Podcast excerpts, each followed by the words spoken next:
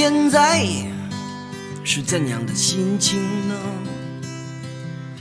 是欢喜悲伤，还是一点点不知名的愁？如果是，请进来我的世界，稍作停留，在这里，有人陪你欢喜悲伤，陪你愁。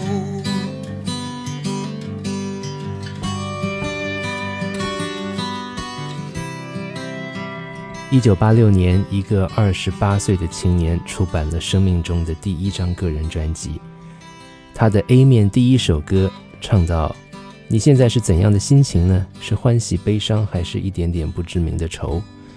如果是，请进来我的世界，稍作停留。”是的，后来千千万万的听众都跟着这个声音进入了他的世界，而且不止稍作停留而已。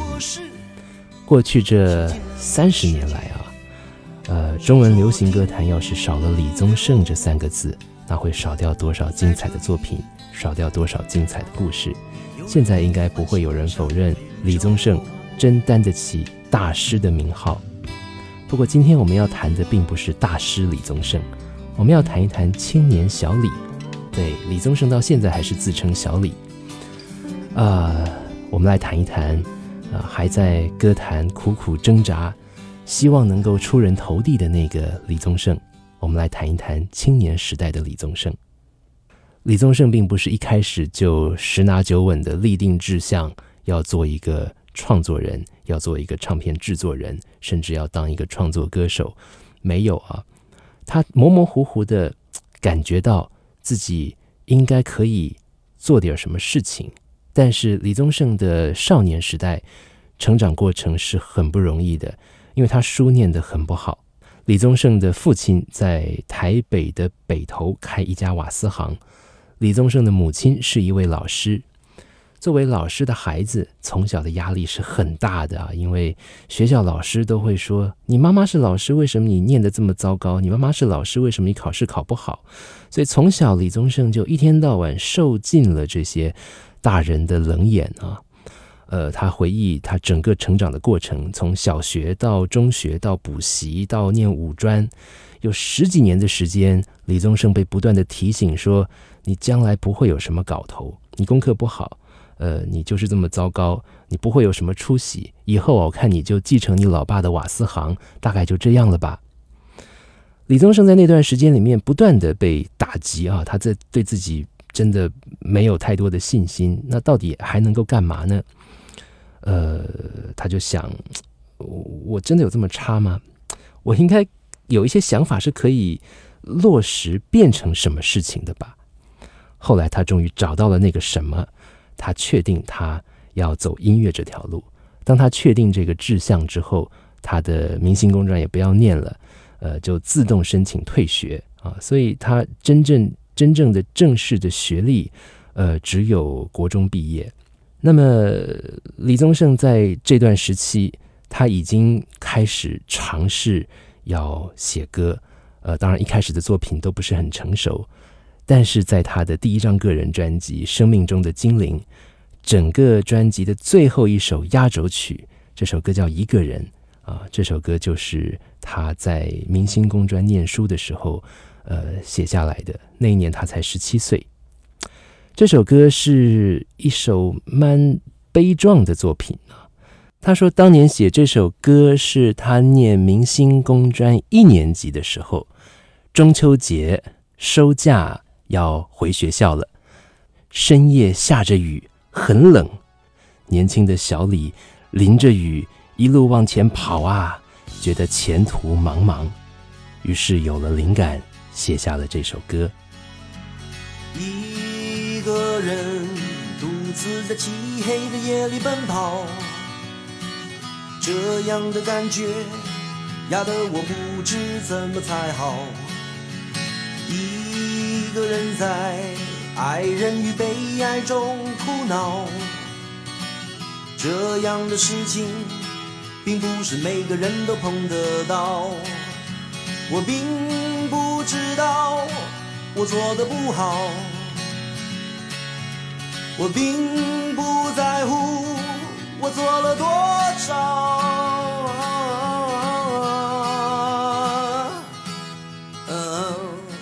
李宗盛的十七岁是哪一年？一九七五年啊！就在这一年，呃，这个在台北的中山堂，台大农化系的毕业生杨璇办了一场现代歌谣创作发表会，啊，而且之后出版了一张叫做《中国现代民歌集》的唱片，点燃了校园民歌的燎原大火。就在这个同一时刻啊，呃，一个远离台北精英艺文圈的。这么一个落魄的小子，这个小城少年李宗盛，把他自己狼狈的青春写成了歌。这首歌还要再等上十来年才会正式发表，而且他会接下来一步一步的改变中文流行音乐的历史，并且彻底改变中文流行音乐这个行业。怎样的答案？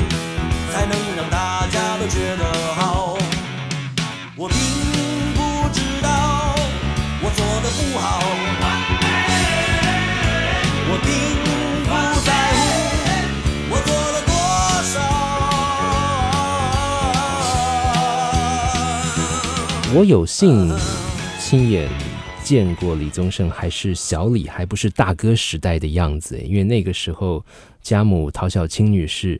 是台湾这个民歌运动非常重要的推手啊，所以很多年轻的歌手会到我们家的客厅来开会。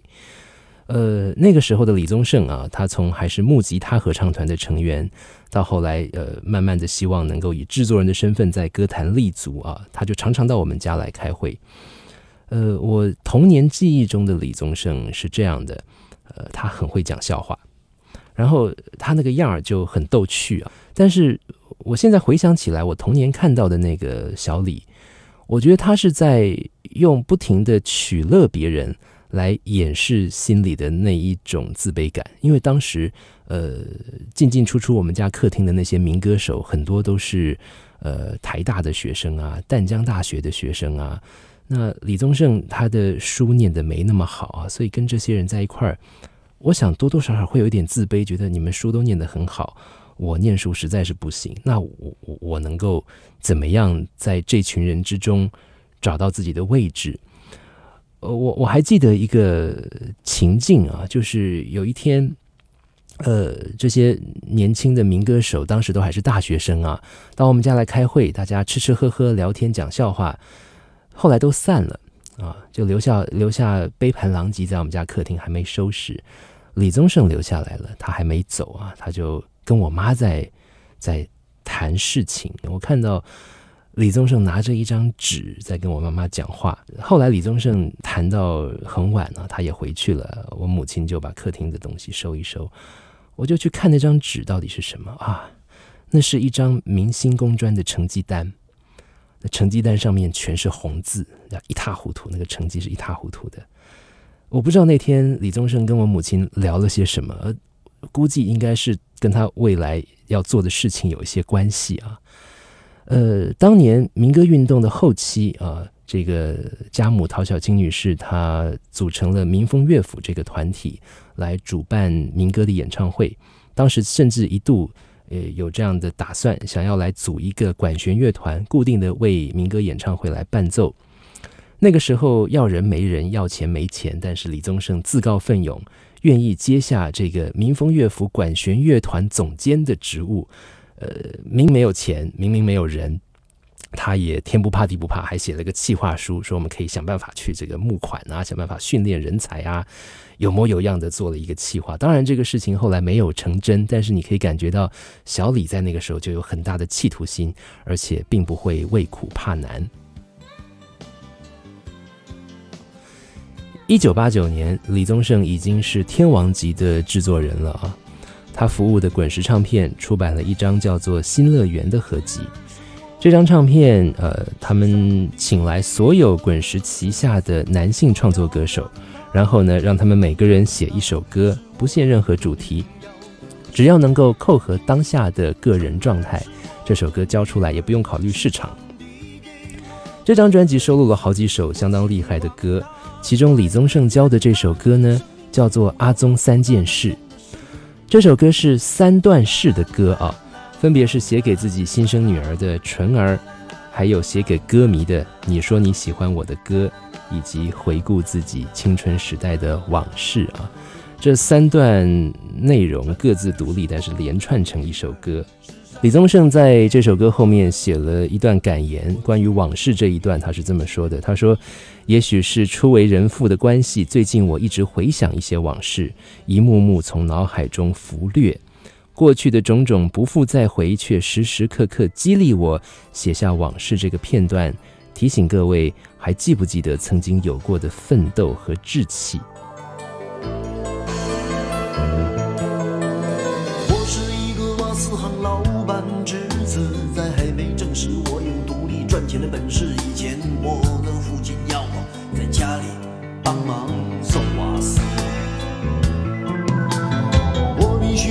生意清淡的午后，在新社区的电线杆上绑上电话的牌子。我必须扛着瓦斯，穿过秋水肆意的夜市。那个时候，李宗盛常常一边要去台北西门町的民歌餐厅要去走唱啊，一边要帮他老爸送瓦斯，所以他就必须。把瓦斯桶绑在摩托车的后面，然后背着吉他，就这么唯唯颤颤地骑着摩托车，穿越北投的大街小巷，送完了瓦斯，然后再背着吉他赶赴西门町的这个民歌西餐厅现场，要去卖唱啊！这首歌唱的就是那段日子的故事。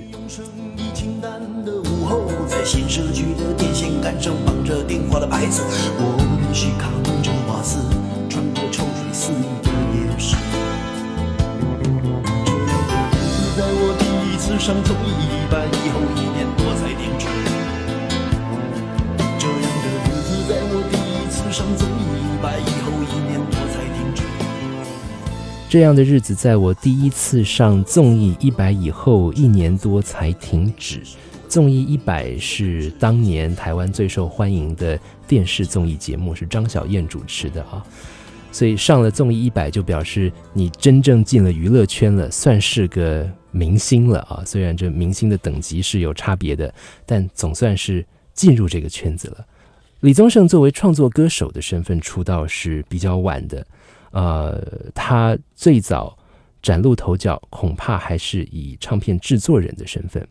一九八三年的时候，他终于有机会试试自己已经酝酿了很久的。这门手艺就是做一个唱片制作人。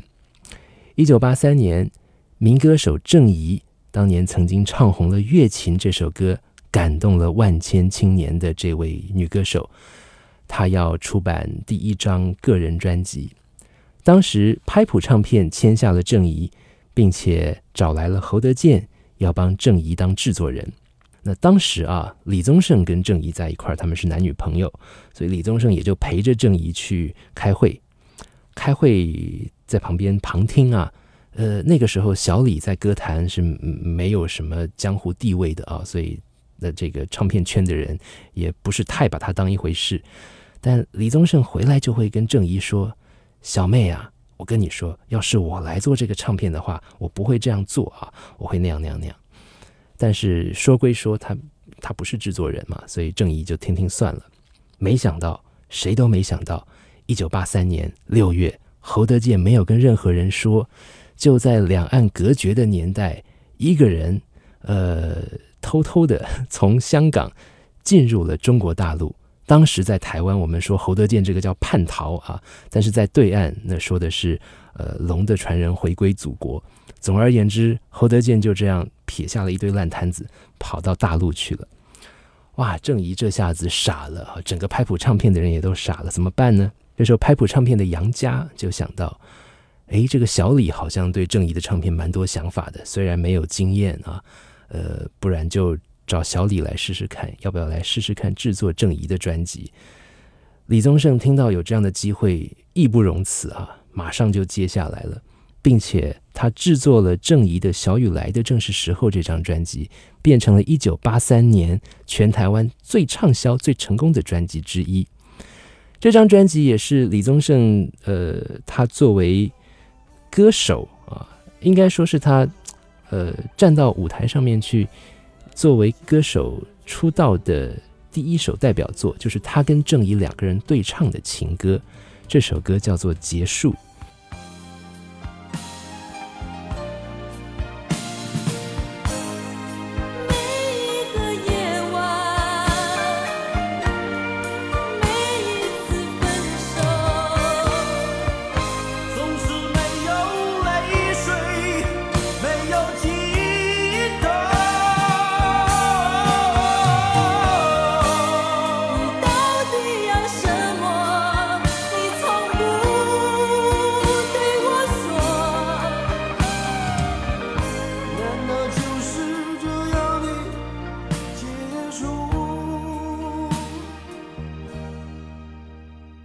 制作《正义》这张专辑的时候，李宗盛二十五岁。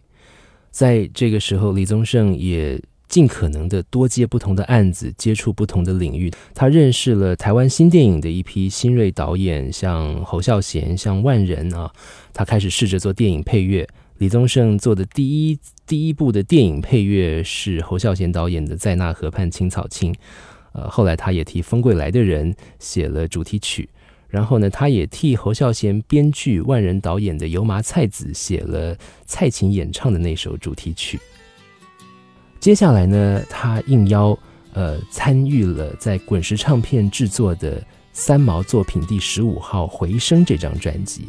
呃，当时是王心莲跟齐豫制作这张专辑，由齐豫和潘越云合唱。那么其中有两首歌，歌词真的。呃，没有办法谱曲，因为那个歌词的长短的句式啊，很不符合流行音乐的规律。那么，呃，他们想来想去，觉得好像应该找小李来试试看啊，小李也许可以处理这样的材料。李宗盛也义不容辞的接下这个艰巨的挑战。所以，我们现在听到《回声》这张专辑，潘越云演唱的《飞》，还有齐豫演唱的《七点钟》，都是李宗盛谱的曲。呃，李宗盛也就这样加入了滚石唱片。然后在李宗盛二十七岁这一年，他制作了当时呃有着全方位才女这样气场的张艾嘉他的个人专辑《忙与忙》。张艾嘉在出版《忙与忙》这张专辑之前，他的上一张作品是罗大佑制作的《童年》啊，所以你知道李宗盛要接下来的这个位置压力是非常沉重的。但是他替张艾嘉。真的用他自己的话来说，是呕心沥血的去做出了一张现在听还是非常非常厉害的专辑。慢慢的，李宗盛作为制作人这样的角色和实力，获得了更多人的肯定。李宗盛当时，呃，他立定志向要在这个行业走下去。他曾经说，他很清楚啊，当歌星只能当一时，但是做幕后可以做一辈子。所以在第一张专辑当时的新闻资料里边，他就用斗大的字印着啊，李宗盛是谁呢？他非明星，非偶像，他是一个工作者。一直到现在碰到年轻人对这个行业有兴趣，李宗盛都会问他一个非常重要的问题：你要做一个表演者，还是要做一个音乐人？就在他心目中，呃，表演者跟音乐人这两个身份。是不见得同一回事的，而做音乐人，也就是他在他的第一张专辑内也提到的，做一个音乐工作者，这个事情值得投入一辈子。怎么办？